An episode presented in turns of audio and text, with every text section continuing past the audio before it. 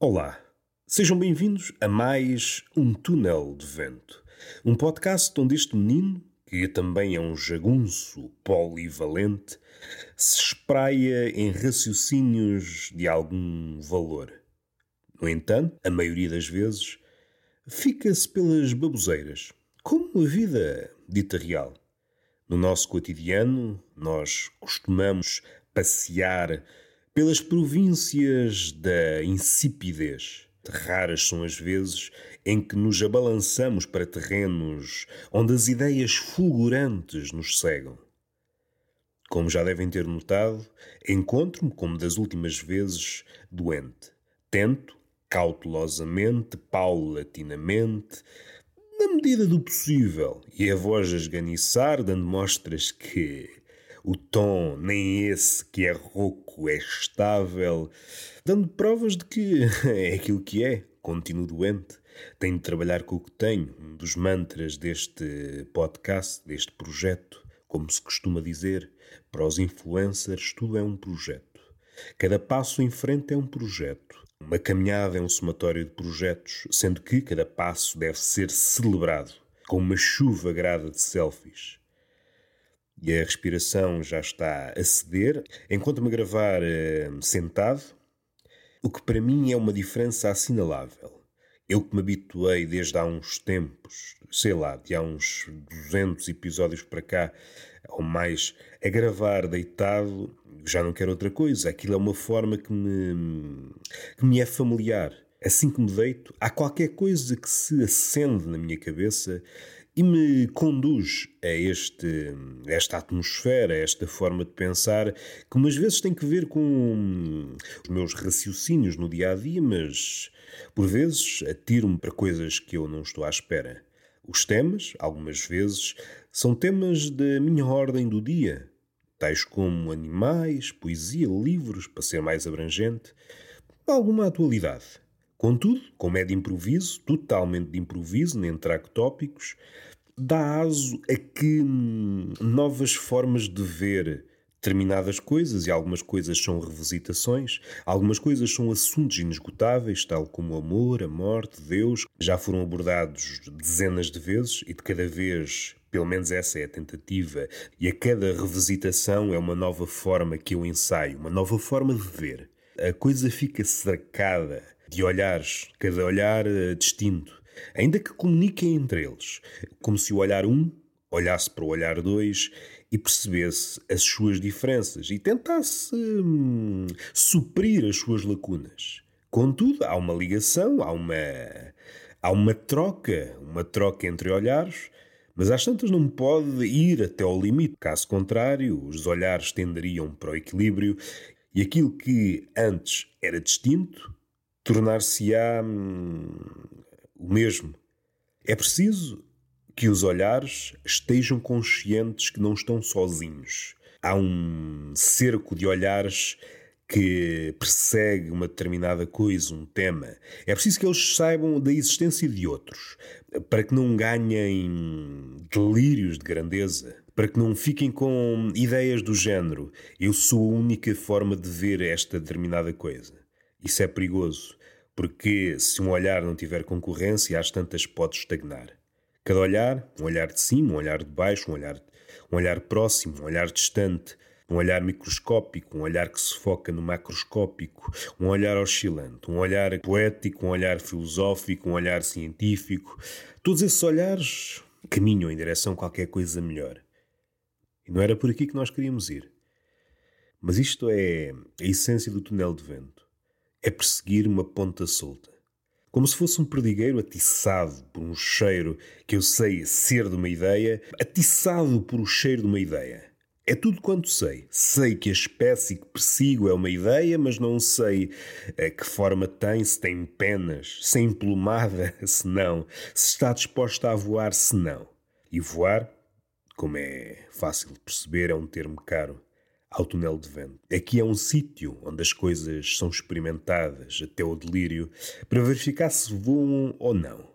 Mas antes disso, sou um perdigueiro atrás dessas pontas soltas. Um perdigueiro no encalço das pontas soltas. E que animal é que está do outro lado dessa ponta solta? É uma porta que fica em aberto que pode ser explorada após o podcast?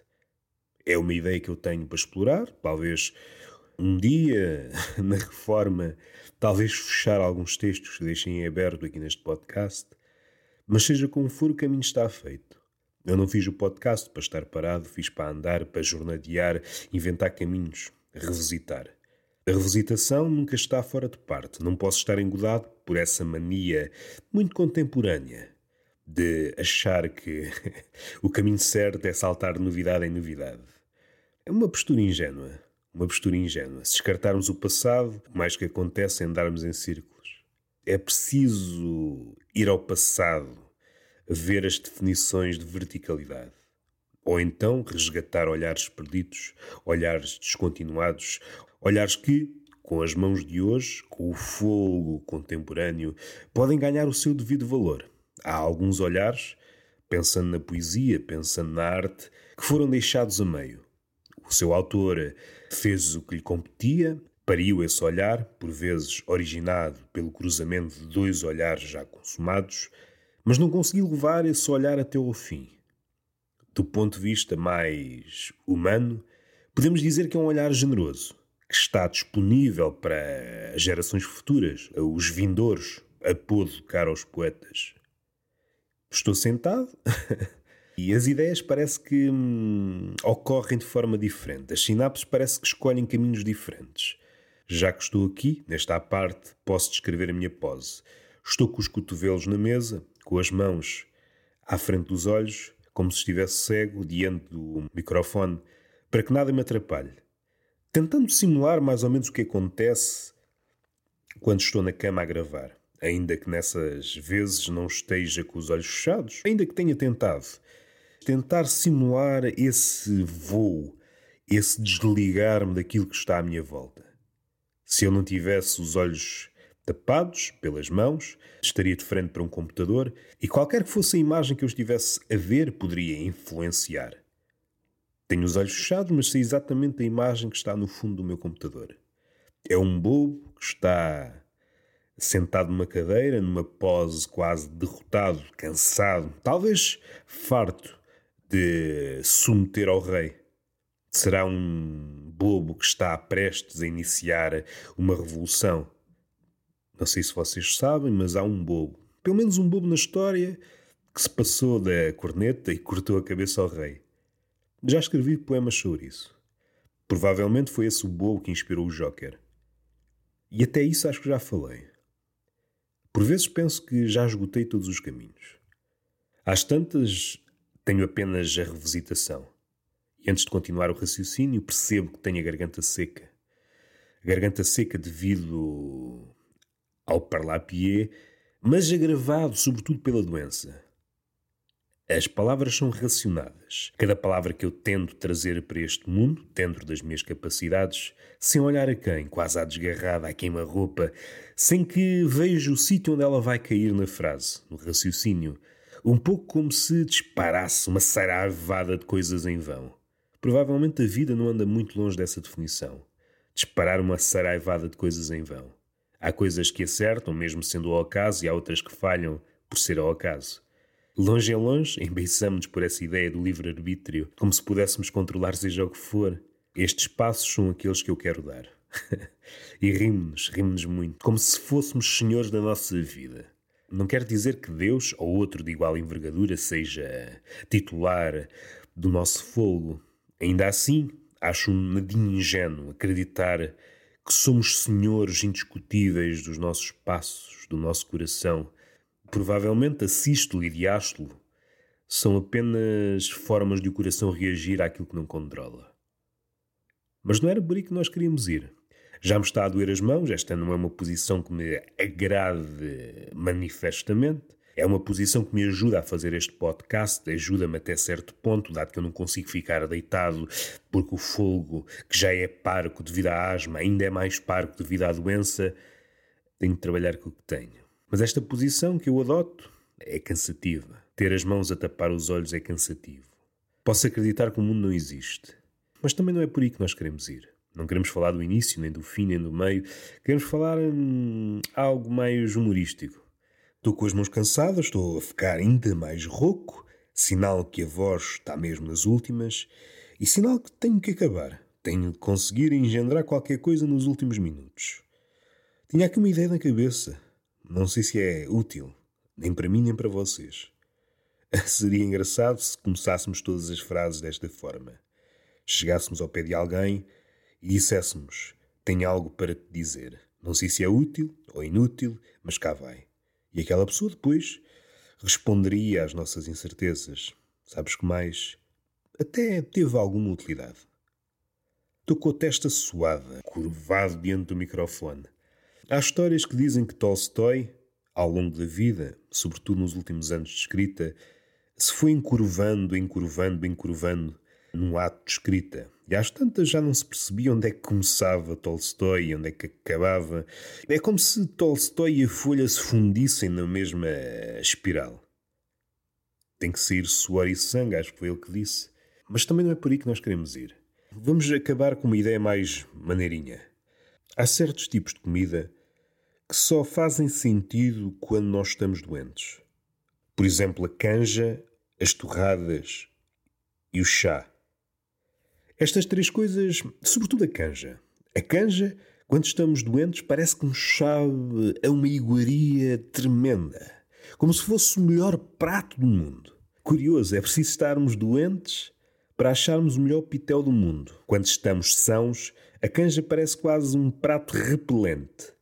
Dificilmente encontrarão alguém saudável a dizer o que me apetecia hoje era uma canjinha.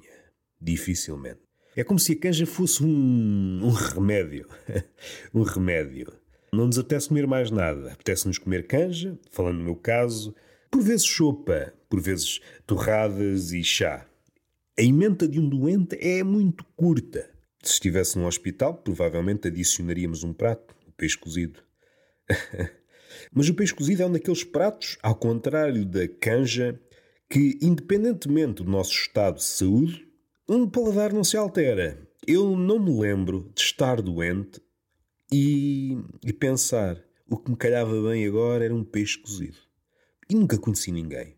Provavelmente haverá um maluco do peixe cozido, alguém que, no cume da fragilidade, pensa: é pá, isto só lá vai com um peixinho cozido.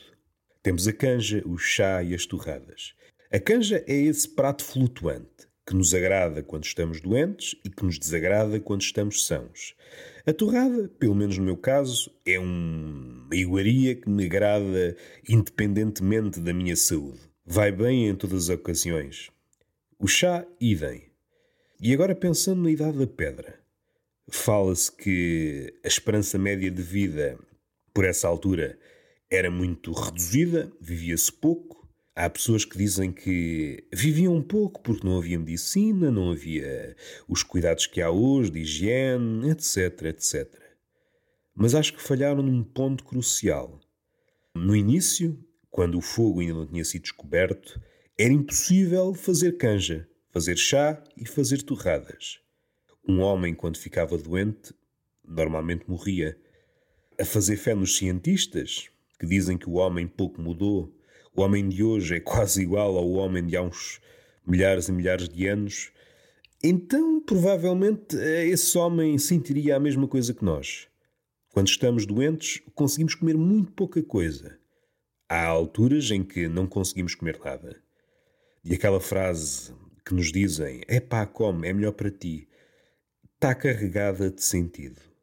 É preciso forçarmos-nos a comer. Caso contrário, vamos ficando cada vez mais fracos e depois torna-se mais difícil sair da doença. Nessa altura era impossível. O homem adoecia, não, não havia hipótese de alguém lhe preparar uma canja. O fogo ainda não tinha sido descoberto, nem canja, nem torradas, nem, nem chá. A canja, quanto a mim, é provavelmente a mãe da medicina. Ah, tem ali qualquer coisa de medicinal. E está feito. Este foi o podcast possível. Beijinho na boca e palmada pedagógica numa das nádegas. Até à próxima.